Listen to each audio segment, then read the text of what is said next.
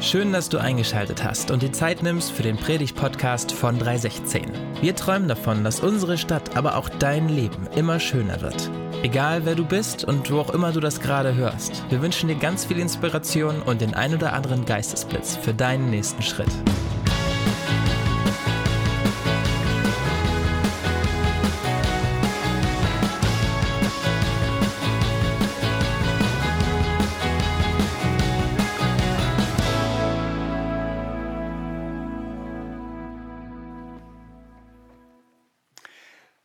Neulich kam unser Andi ins Leitungsteam mit ein paar lustigen Postkarten. Ähm, eine dieser Karten, eine, die ich mir gleich unter den Nagel gerissen habe, ähm, trug den Titel Ich kann gut mit Menschen umgehen. Äh, die fand ich sehr, sehr witzig, da muss man ein bisschen drüber nachdenken. Andi hat aber noch eine zweite dabei, die habe ich mir leider nicht geschnappt. Die finde ich eigentlich viel besser, denn die sagt, ich werde hier nicht angemessen verehrt. Ich werde hier nicht angemessen äh, verehrt. Und darin habe ich mich dann so nachträglich eigentlich total wiedergefunden. Also einfalls meine Kinder nennen mich manchmal einen Ehrenmann, aber auch nur dann, wenn ich quasi alles richtig mache. Und das tun sie auch nicht andauernd. Aber ich dachte, ich werde hier als Pastor äh, nicht angemessen verehrt. Und ich habe mich erinnert, es gibt andere Gemeinden, andere evangelische Freikirchen, ja, da ist man dann als Pastor nicht nur Markus in dem Fall, sondern man wird Pastor Markus genannt. Das heißt, man bekommt auch äh, einen Titel. Und ich dachte, ob das vielleicht äh, angemessener wäre. Ja, aber mal Scherz beiseite, also spätestens wenn ihr anfangt, ja, Pastor Markus zu mir zu sagen, äh, reiche ich offiziell hier meine Kündigung ein. Aber dieser Spruch, ja, ähm, ich werde hier nicht angemessen verehrt, äh, der ging mir doch irgendwie noch nach. Übrigens, kleiner Fun-Fact: In meiner Autokorrektur von meinem Textverarbeitungsprogramm hieß es dann in meiner Predigt, ich werde hier nicht angemessen vermehrt. Äh, das war auch, auch ganz spannend, aber ich habe das dann letztlich wieder zurückkorrigiert. Äh, aber die Frage ist nicht, ja, ob ich angemessen verehrt werde. Und ehrlich gesagt, ja, auch wenn wir uns wünschen, dass du dich wohlfühlst, hier auch in dem quasi neu hergerichteten Gig, ja, die Frage ist nicht so sehr, ob du dich hier wohlfühlst, ob du hier angemessen verehrt wirst, sondern die Frage ist, ja, ob Gott hier angemessen verehrt wird. Mal Hand aufs Herz, mal ganz ehrlich. Ja, hier oder die ihr eingeschaltet habt. Ja, als Larissa und ihre Band gerade den letzten Akkord erklingen ließen, ja, habt ihr da Amen gesagt oder endlich? Ja, und herzlich willkommen alle, die jetzt erst einschalten und jetzt reinkommen zum Ende der Lobpreiszeit ähm, und sich quasi auf die Predigt freuen. Ja, die Frage ist ja, wird Gott hier angemessen verehrt? Und wir starten heute eine neue Predigtreihe Ehre, wem Ehre gebührt. Und wir wollen uns in dieser Serie, drei Teile werden das sein, letzten Endes einfach damit beschäftigen, ja, was tun wir eigentlich in so einer Zeit, die wir gerade erlebt haben oder erlitten haben, äh, vielleicht, ja, für all die, die vielleicht nicht so diese Lobpreis, diese Worship-Affinität haben. Uns geht es darum, die Vision zu vermitteln, die Idee zu vermitteln, ja, warum müssen Christen eigentlich ständig singen? Ja, was haben die eigentlich äh, die ganze Zeit mit dem Thema ähm, Anbetung? Wahre Anbetung, ja, so lautet der Titel meiner heutigen Botschaft. Ja, wahre mit H oder vielleicht wahre ähm, ohne H. Es soll mir gehen ja um wahre Anbetung, aber ich glaube, manchmal ist Anbetung, ist Lobpreis so etwas wie eine Ware, die auf dem gottesdienstlichen Bazar angeboten wird und je nachdem, wie man so drauf ist, hat man da Bock drauf, da schlägt man mal zu, man nimmt mal eine Portion Lobpreis und Anbetung mit, ja, und wenn man irgendwie nicht so in, dem, in der Stimmung ist, ja, dann lässt man das vielleicht einfach mal sein. Und je nachdem, ja, wie die Musik dann ist, ja, entscheidet man sich ja, ob man dann mit diesem Angebot dann zugreift oder vielleicht eben auch nicht. Also wenn hier die Hillsong-Lieder gespielt werden oder die von Bethel oder Feiert Jesus, Vineyard Jesus Culture oder die Songs in ICF-Manier äh, gespielt werden, da greift man gerne mal zu, da ist man dabei, ja, da ist es eine richtig schöne Zeit. Ja, aber wenn es so um Lilo Keller geht, Mike Müller-Bauer, Könige und Priester oder New Song Hannover, da ist man so ein bisschen, uh, ein bisschen skeptisch. Ihr merkt ja, es gibt so die Fans hier äh, entsprechend. Aber ich glaube ja, wenn das der Fall ist oder der Fall wird, dann sprechen wir nicht mehr über wahre Anbetung, sondern wir reden über die wahre Anbetung. Ja, Im Sinne dessen, was angeboten wird.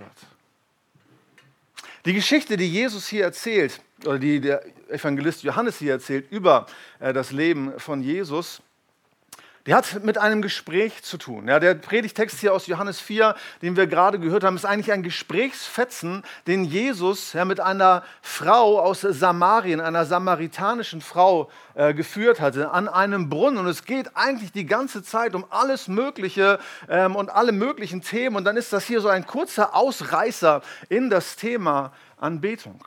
Und die Frau war Samaritanerin oder Samariterin, wie ihre Freunde äh, sie nennen und wie es mir leichter von den Lippen äh, geht. Und das war damals so eine Art Sekte, könnte man schon fast sagen. Ja, es gab die Juden, es gab die wahren Juden und es gab die Samaritaner, ja, die in einigen Dingen doch anderer Vorstellung, anderer Meinung gewesen waren. Ja, sie lehnten Teile der Bibel, der damaligen Bibel des Alten Testamentes ab und sie verehrten nicht nur den Gott Israels, sondern sie verehrten auch andere Götter. Aber vor allem, und darum geht es in diesem Text, da hatten sie eine andere Pilgerstätte, eine andere heilige Stätte. Ja, während die Juden im Tempel in Jerusalem anbeteten, hatten sie ein Heiligtum auf dem Berg äh, Garizim. Und die Frau, als sie dann schon mal Jesus hatte, Jesus hatte sich zu erkennen gegeben als der Messias. Er dachte ja bei der Gelegenheit, ja frage ich doch gleich mal nach, ja wo sollen wir eigentlich anbeten? Tempel in Jerusalem oder auf diesem Berg, unserem Berg, unserem Heiligtum Garizim? Und dann erzählt Jesus ihr, also es geht überhaupt nicht um den Ort. Es liegt hier ein riesengroßes Missverständnis vor, liebe Frau. Und ich glaube manchmal, auch wenn unsere Frage nicht ist Jerusalem oder Garizim, ja, aber manchmal ja, haben auch wir das ein oder andere Missverständnis zum Thema Anbetung oder Lobpreis und glauben manchmal, ja, also wenn die Ware, die angeboten wird, ja, dann mache ich da mit, aber äh, letzten Endes wahre Anbetung als solches ähm, habe ich vielleicht gar nicht verstanden. Und das, was Jesus der Frau sagt, ist das Folgende. Ja, Gott er sucht eigentlich gar keine Anbetung, sondern er sucht Anbeter. Also Gott sucht keine Anbetung. Gott sucht Anbeter. Und die wahre Anbetung, ja, also die dargebotene Ware, ob ICF, Hillsong, Bethel, Lilo Keller, Newsong, Hannover, ja, das ist Gott völlig egal. Ja, und es ist nicht so, dass Gott irgendwie an einem stressigen Tag oder nach einem stressigen Tag so denkt, wie wir manchmal, boah, nach dem Tag, jetzt muss ich mal ein Bier aufmachen oder ein Aperol Spritz äh, trinken, das brauche ich jetzt, dass Gott irgendwie nach einem anstrengenden Tag als Richter und Retter denkt, boah, jetzt brauche ich erstmal Lobpreis. Jetzt muss ich ja mal so richtig abschalten und um gut drauf zu kommen, ja, muss ich erstmal angemessen verehrt äh, werden und ich brauche jetzt erstmal so eine Dosis Lobpreis, Worship oder Anbetung. Gott sucht nicht Anbetung, sondern Gott sucht Anbeter. Das ist das, was Jesus hier sagt. Er sucht solche als seine Anbeter, die ihn anbeten im Geist und in der Wahrheit. Das Wort, das hier im Griechischen verwendet wird für sucht, ist das griechische Wort saiteo. Und das bedeutet so viel wie trachten, begehren und verlangen. Heißt, der Gott hat ein Verlangen nicht nach Anbetung, sondern er hat ein Verlangen nach Anbetern. Und je nachdem, wie du so drauf bist, ich hoffe, du hast dich nicht allzu sehr ertappt gefühlt, ja, aber wenn du vielleicht sagst, ich habe eigentlich gar kein Verlangen nach Worship, Anbetung und diese ganze Zeit, die müsste von mir aus gar nicht sein oder ich komme erst nur zur Predigt, ja, vielleicht ist das so und es ist gut, dass du ehrlich bist. Aber wenn gleich du vielleicht kein Verlangen nach Anbetung hast, hat Gott doch ein Verlangen nach einem Anbeter, nach einer Anbeterin. Ja, er ist auf der Suche nach Leuten, die ihn anbeten. Und wenn wir hier im Gottesdienst Lobpreis machen, was ja eben so ein kleiner Teil dieser Anbetung ähm, ist, dann ist die Frage ja, worum geht es? Ja, was, was, was machen Christen da eigentlich? Warum machen wir das? Und auch hier nochmal ein kurzer Ausflug in die Welt der griechischen ähm, Vokabeln. Ja, Anbetung ist hier das griechische Wort proskineo. Und es war schon damals ein Wort, was verwendet wurde für die Götterverehrung. Heißt wörtlich übersetzt, äh, zu küssen, zu huldigen, kniefällig den Boden oder das Gewand zu küssen. War aber ein Begriff entlehnt aus der Alltagssprache.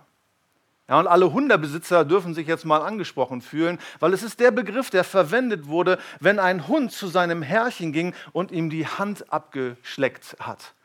ja, habe ich mir sagen lassen, ja, für einen Hund ein Zeichen ja, der Huldigung, der Hingabe und der Anbetung, ja, des Schwärmens, ja, um deutlich zu machen, das ist mein Herrchen. Und genau darum geht es um darum geht es bei Anbetung. Ja, nicht die Hand des Herrschers äh, abzulecken in diesem Sinne, aber es geht darum, in der Anbetung, ja, dass wir unsere ganze Hingabe, unsere ganze Bewunderung, unsere ganze Faszination, unsere ganze Liebe, unsere ganze Schwärmerei über Gott zum Ausdruck bringen. Und jedes Mal, wenn wir ihn anbeten, ja, unsere Huldigung, unsere Ehrfurcht vor ihm zum Ausdruck bringen. Es geht nicht um die Musik, es geht nicht darum, dass die Musik gut oder weniger gut ist, sondern es geht darum, eine Zeit zu haben, ja, der intimen Begegnung, tatsächlich der intimen Begegnung mit Gott. In der Liebesdichtung im 17. Jahrhundert ja, fing auf einmal der Begriff des Angebeteten, der Angebeteten, ja, sich zu entkleiden ja, von dem religiösen Gewand. Ja, bis dahin war dieser Begriff quasi der Anbetung des Angebeteten nur im religiösen Zusammenhang äh, gefunden worden. Und auf einmal fing man in der Liebesdichtung an, ja, von dem Angebeteten, von der Angebeteten äh, zu sprechen.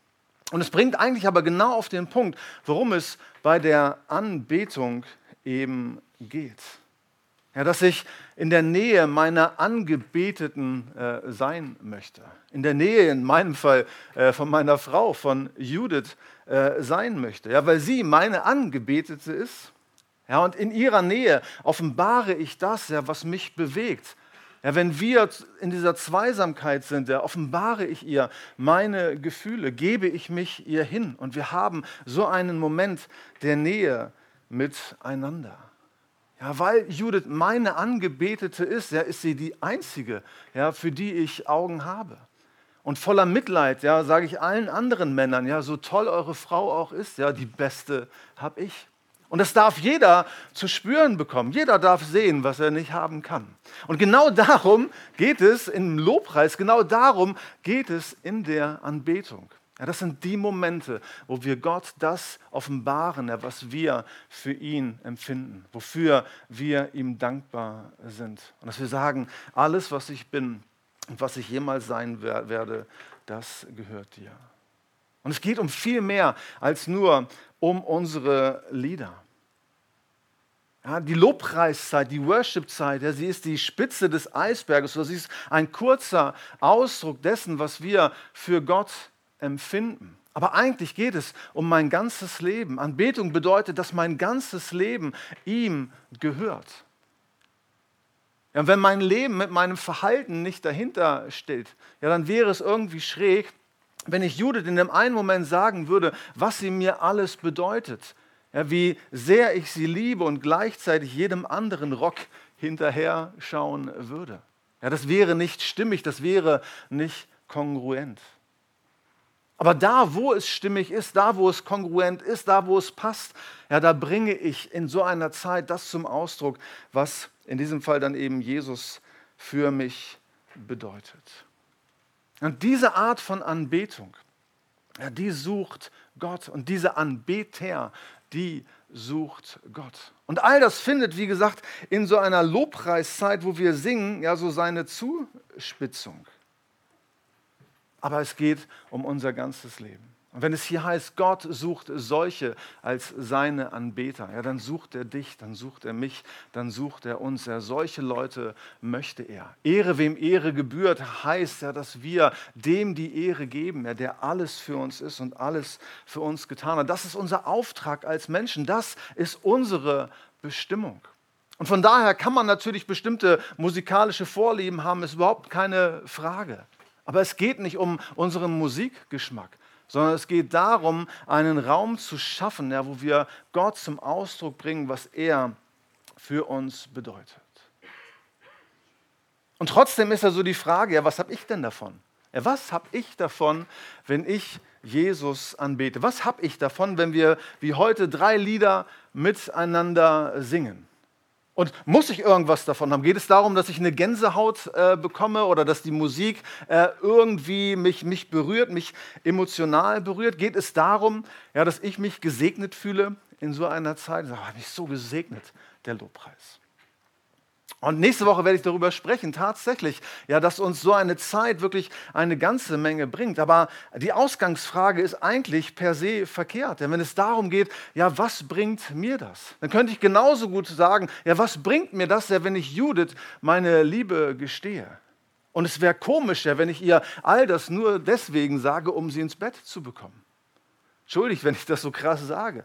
Aber das bedeutet ja, was bringt mir denn das, ja, wenn, ich, wenn ich Gott anbete? Könnte ich genauso sagen, ich gestehe Judith meine Liebe nur deswegen, um irgendetwas von ihr zu bekommen. Die Frage ist nicht, was bringt uns das, sondern die Frage ist, was bringt Gott das? Und wenn wir verstehen, dass er Anbeter sucht, ja, Leute, die so fasziniert sind von ihm und die so ins Schwärmen äh, geraten, ja, dann können wir ja dieser Zeit und diesen Zeiten vielleicht auch eine andere Bedeutung zumessen, oder? Ich glaube, es ist völlig okay, ja, wenn man wegen einer Predigt äh, in einen Gottesdienst geht, weil man sagt, ich möchte etwas lernen, mein Verständnis soll irgendwie mehr werden. Also mein Verständnis von Gott. Ist sogar letztlich auch ein Teilziel ja, dessen, warum man in so einem Gottesdienst eine Predigt ähm, erlebt oder erleidet. Aber die Predigt als solches ist kein Selbstzweck. Eine Predigt ist Mittel zum Zweck. Ja, sie dient dazu, ja, dass mein Verständnis dessen, ja, was Gott ist, was er getan hat, dass genau das mehr wird. Und damit meine Faszination über Jesus oder von Jesus gemehrt wird und dass ich verliebter und faszinierter äh, denn je bin. Und dass die, äh, die Anbetung als solches dann eben der Mittelpunkt also eines solchen Gottesdienstes ist oder wird, ist doch eigentlich auch klar, oder? Man geht eigentlich als Christ nicht in den Gottesdienst, um eine gute Predigt zu hören, sondern Gottesdienst ist dazu da, ja, um Gott die Ehre zu bringen, die ihm gebührt. Zu lernen, zu studieren, die Bibel zu verstehen, ist gut. Und wir werden auch weitermachen, äh, hoffentlich gehaltvoll hier zu predigen. Aber wir kommen zum Gottesdienst zusammen als Christen, um Gott die Ehre zu geben, die ihm gebührt. Und von daher ist es eigentlich auch gar nicht so wichtig, welche musikalische äh, Qualität uns da geboten wird. Und würde es nur um die musikalische Qualität gehen, dann, wäre, dann sprechen wir nicht über wahre Anbetung, sondern über die Ware der Anbetung.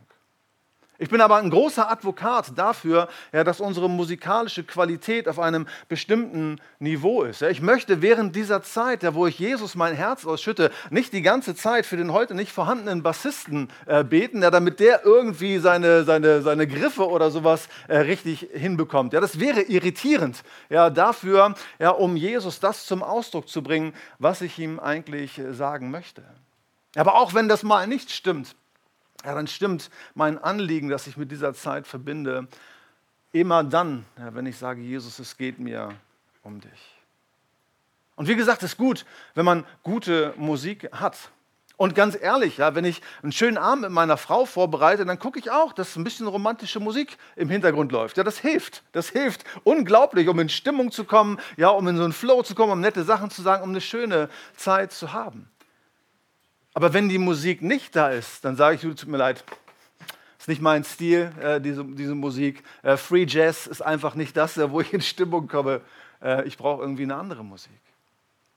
Die musikalische Qualität ist von daher zweitrangig. Und ich sage das auch aus dem folgenden Grund.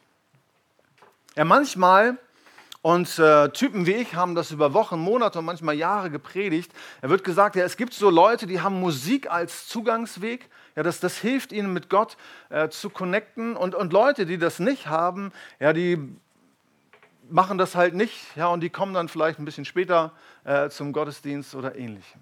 Und das ist völlig okay. Also jeder, das glaube ich nach wie vor, dass jeder so seinen Ausdruck hat, ja, dass jeder so seinen Zugangsweg zu Gott hat. Das ist wie so eine Liebessprache. Ich habe auch eine bestimmte Art und Weise, ja, wie ich meiner Frau meine Liebe ausdrücke. Das ist die Sprache der Unterstützung. Ja. Immer wenn ich irgendetwas für Judith tue, dann weiß Judith mittlerweile, ja, ich versuche ihr auf meine sehr komische Art vielleicht zu sagen, hey, du bist mir wichtig, äh, ich liebe dich und ich versuche äh, für, dich, für dich da zu sein. Und das versteht Judith. Aber ich weiß auch, ja, dass Judiths Sprache der Liebe eine ganz andere ist. Und weil sie mir wichtig ist, ja, versuche ich, so gut ich es kann, ich werde auch besser, keine Sorge, äh, versuche ich so gut ich kann, äh, ihre Sprache zu sprechen. Ja, nur weil Judith mich hier versteht, äh, nimmt mich das nicht aus der Verantwortung, mehr und mehr ihre Sprache zu sprechen. Also nur weil Gott versteht, ja, wie du unabhängig von Musik und Lobpreis und Anbetungszeiten deine Liebe zum Ausdruck bringst, heißt das eben nicht, ja, dass du sagst, ja, in dieser Zeit, da will ich, da will ich einfach eigentlich gar nichts mit, mit Gott zu tun haben. Das ist nicht so sehr meins.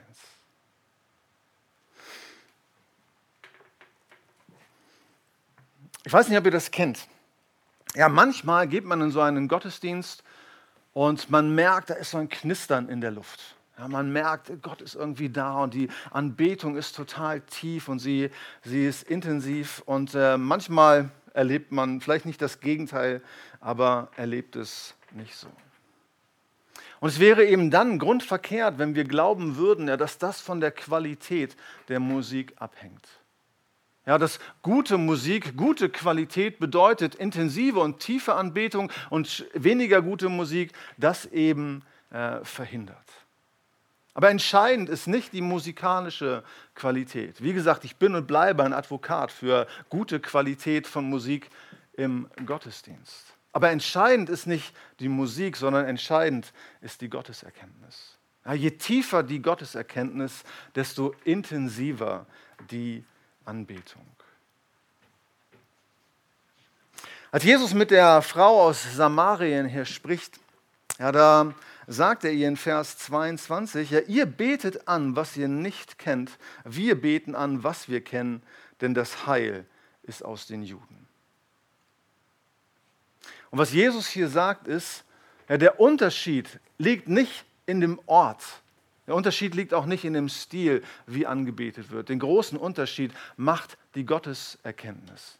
Und er gibt der Frau zu verstehen, hey, ihr seid irgendwie schräg drauf. Ja? Ihr habt Teile der Bibel, Teil der biblischen Offenbarung beiseite gelegt. Ihr betet nicht nur den Gott Israels an, sondern ihr betet auch andere Götter an. Und es stimmt etwas nicht ja, mit eurem Gottesbild. Es stimmt etwas nicht mit eurer Gotteserkenntnis, die ihr habt. Und wenn er ihr sagt, ja, das Heil ist aus den Juden, dann will er sagen, ja, wir sind das Volk Gottes und wir und uns wurden die Aussprüche Gottes anvertraut und wir haben von Anfang an eine klare Vorstellung davon, wie Gott ist. Und das ist entscheidend. Das macht eine intensive Zeit im, in der Anbetung, im Worship aus, ja, dass wir eine Vorstellung von Gott haben. Ja, je klarer unser Bild von Gott ist, je frischer die Offenbarung ist, die wir über Gott haben, desto intensiver ist die Anbetung. Und die Anbetung folgt dann entsprechend ja, meiner Gotteserkenntnis. Ja, in den Momenten, wo ich auch von einem Menschen fasziniert bin, ja, da folgt die Anbetung quasi automatisch. Und in dem Maß, ja, wie unsere Faszination über Gott steigt und steigt und steigt, wird unsere äh, Anbetung intensiver, intensiver und intensiver. Und wenn man in einen Raum geht, ja, wo viele Leute sind, deren Vorstellung von Gott permanent wächst, ja, ihre Faszination von Gott mehr und mehr wächst, dort wird auch die Anbetung intensiver. Weil Leute eine Vorstellung bekommen ja, über diesen Gott der Liebe, der sich in Jesus ans Kreuz hat schlagen lassen. Weil die Leute eine Vorstellung bekommen über die Heiligkeit Gottes, über die Reinheit Gottes, über die Größe Gottes. Hier wächst ihre Anbetung, hier wächst die Anbetung in die Tiefe. Überall in der Bibel, ja, wo Gott sich offenbart, ja, wo Gott in eine Situation hineinkommt, wo Gott in einen Raum kommt. Da ist kein Lobpreisleiter, der die Leute irgendwie einlullen muss, der sie irgendwie überzeugen muss, hey, Jesus ist würdig und gebt euch mal einen Ruck. Ne? Das macht richtig Spaß, wenn man so ein bisschen Worship machen kann und ja, bewegt euch doch mal. Ja, oder man irgendwie mit einem Trick versucht, ja, du wirst gesegnet werden, wenn du Probleme hast, ja, betet den Herrn an. Ja, all diese Sachen ja, sind der Bibel, sind dem biblischen Denken fremd. Die Leute kommen automatisch in die Anbetung, ja, wo Leute eine Offenbarung über Gott bekommen. Wo sie seine Größe erkennen, da fallen sie auf ihre Knie, da fallen sie auf ihr Angesicht. Und sie können auch in der Offenbarung wird es beschrieben, sie können gar nicht anders, als Gott anzubeten. Und vielleicht ist unsere Anbetung, also unsere ja nicht, aber die von all den anderen Christen, den anderen Nasen, die anderen Kirchen, ja, also vielleicht ist die Anbetung manchmal auf einem niedrigen Niveau, weil unsere Gotteserkenntnis auf ein viel höheres Niveau kommen könnte. Und deswegen sagt Jesus ja, wir kennen ihn. Und um dieses Kennen geht es. Jesus sagt ja, wenn ihr den Vater anbeten wollt, dann müsst ihr es im Geist und in der Wahrheit tun.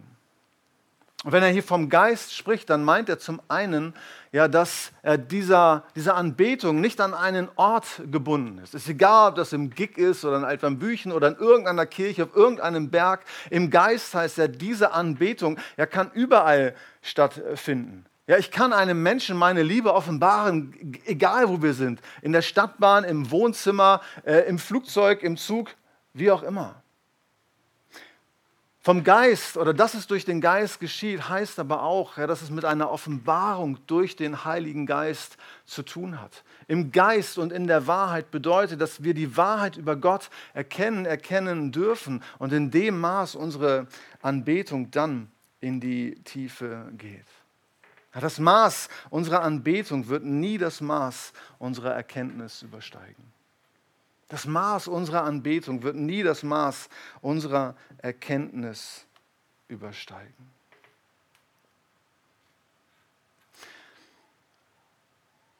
Und das heißt aber auch, ja, dass nicht nur äh, in diesem Fall unsere drei Damen, äh, die uns hier in den Lobpreis äh, geführt haben, dass die sich entsprechend vorbereiten ja, für so eine Zeit von Anbetung. Ja, dass die üben und dass die sich überlegen, also wie kann das sein, sondern es hat auch mit unserer Vorbereitung zu tun. Vielleicht sogar einer sehr langfristigen. Dass wir dem Geist und der Wahrheit über Gott nämlich Raum geben in unserem Leben. Wie gesagt, letzten Endes dient eine Predigt dazu, ja, mehr von dieser Wahrheit über Gott äh, offenbar zu machen. Aber auch wenn man sich in der Woche, äh, morgens, mittags, abends oder wann auch immer, ja, Zeit nimmt, der für die Bibel, in der Bibel liest, dann nimmt man etwas wahr von der Offenbarung ähm, über Gott. Und wenn uns seine Liebe und seine Heiligkeit und seine Größe neu bewusst wird, ja, dann macht das etwas mit uns und dann sucht das nach einem Ausdruck. Dann sucht das nach einem Ausdruck.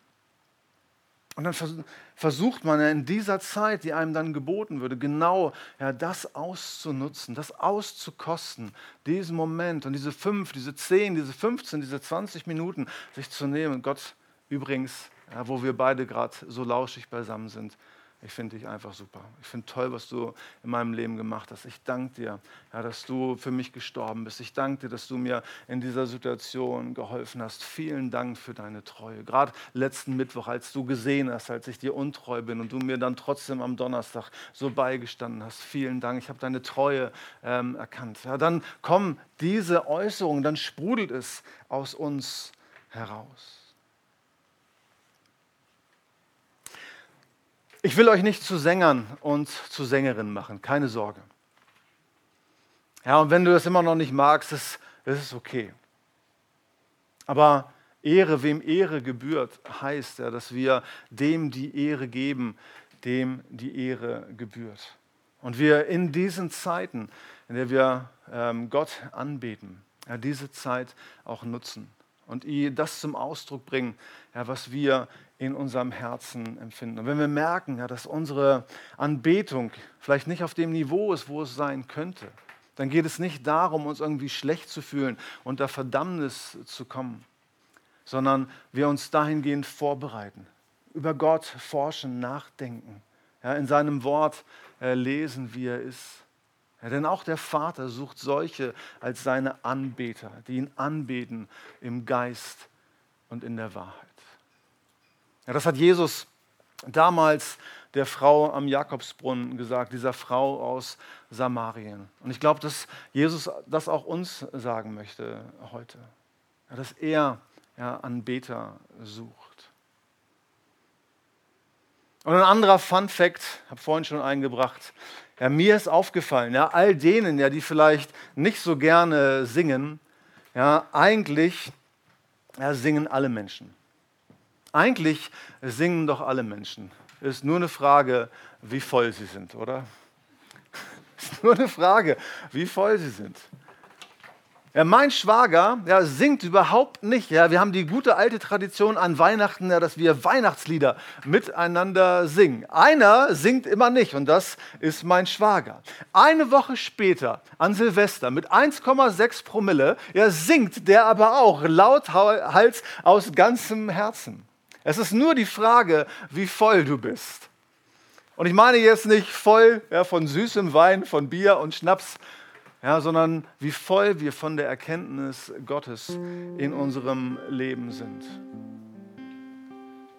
Ja, je größer unsere Erkenntnis über ihn ist, desto intensiver unsere Anbetung. Rick Warren wurde mal gefragt, ja, was für ihn die Kennzeichen von Erweckung sind oder wären. Und er sagte, ich weiß ganz genau, wann eine Kirche erweckt ist und wann nicht. Ja, zum einen gucke ich, wie lange bleiben die Leute nach Gottesdienstende noch da? Wie lange sind sie noch in Gespräche vertieft? Ja, wie lange suchen sie die Gemeinschaft miteinander? Und als zweites sagt er, ich lausche der Intensität ihres Gesanges. Ja, je intensiver sie singen, ja, desto erweckter sind sie. Je stärker ist ihre Leidenschaft und ist ihre Liebe zu Gott. Wenn ihnen egal ist, was die Leute um sich herum denken. Und sich Leute sagen, Gott, dieser Moment, das ist dieser Moment zwischen uns beiden. Und falls ich die Woche keine Gelegenheit mehr habe, ich sage dir, was ich für dich empfinde. Und ich danke dir und ich huldige dir. Ja, ich bin wie dieser Hund, ja, der die Hand seines Herrchens leckt. In tiefster Ergebung, in tiefster Ergebenheit zu dir.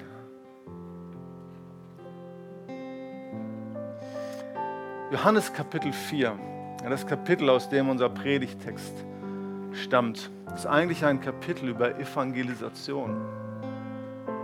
Es ist ein Kapitel darüber, wie eine Frau zu Jesus äh, kommt, eine Sünderin zu Jesus kommt und Annahme findet. Und in den ganzen Versen geht es um Evangelisation. Und dann hier ist dieser kleine Textabschnitt, wo es um Anbetung geht. Und ich glaube, das ist nicht zufällig, sondern es zeigt, worum es geht, wenn ein Mensch Jesus findet, wenn er zum Glauben kommt. Wir Christen nennen das Bekehrung, wenn er eine Entscheidung für Jesus trifft und sich taufen lässt. Das ist nicht damit getan, dass man dann gläubig ist, sondern das Ziel ist, dass diese Person ein Anbeter und eine Anbeterin wird. Einer oder eine, die in Geist und Wahrheit anbetet. Jesus ist gekommen zu suchen und zu retten, was verloren ist. Und der Vater sucht Anbeter. Ja, Jesus sucht Menschen, ja, die den Vater anbeten, ja, um seiner selbst willen. Also Gott ist der Schöpfer aller Dinge. Gott hat alles geschaffen. Gott hat alle Macht. Nichts ist für ihn zu groß, nichts ist für ihn zu schwer. Ja, Gott kann alles tun, einfach so. Aber weißt du, was Gott nicht machen kann? Anbeter. Anbeter werden nicht gemacht, sondern Anbeter und Anbeterinnen werden gefunden. Sie werden gefunden. Und die Frage ist, wird Gott fündig bei dir? Findet er in dir einen Anbeter und eine Anbeterin? Ich möchte beten mit uns. Ich möchte diesen Gott anbeten. Und wenn du magst, dann steh doch mit mir auf und bleib stehen bei dem Lied, bei den Liedern, die wir miteinander singen gleich. Ja, um dem die Ehre zu geben, dem Ehre gebührt. Vater, du bist der Schöpfer aller Dinge. Ja, du hast uns geschaffen. Ja, du hast so viel getan, Gott, Herr. Ja, und vergib mir, vergib uns. Herr, wo wir diese Gelegenheiten so oft auslassen, gar nicht dran denken, dir unsere Ehre, unseren Dank, unsere Huldigung zu geben. Herr, wo wir zu busy sind, Herr, dich, Herr, dich zu küssen.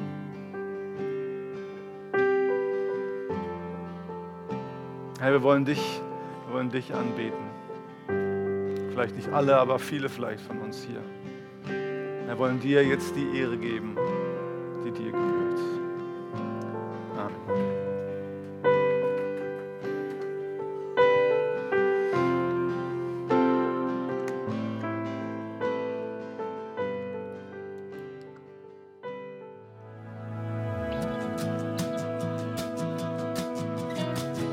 Vielen Dank fürs Zuhören.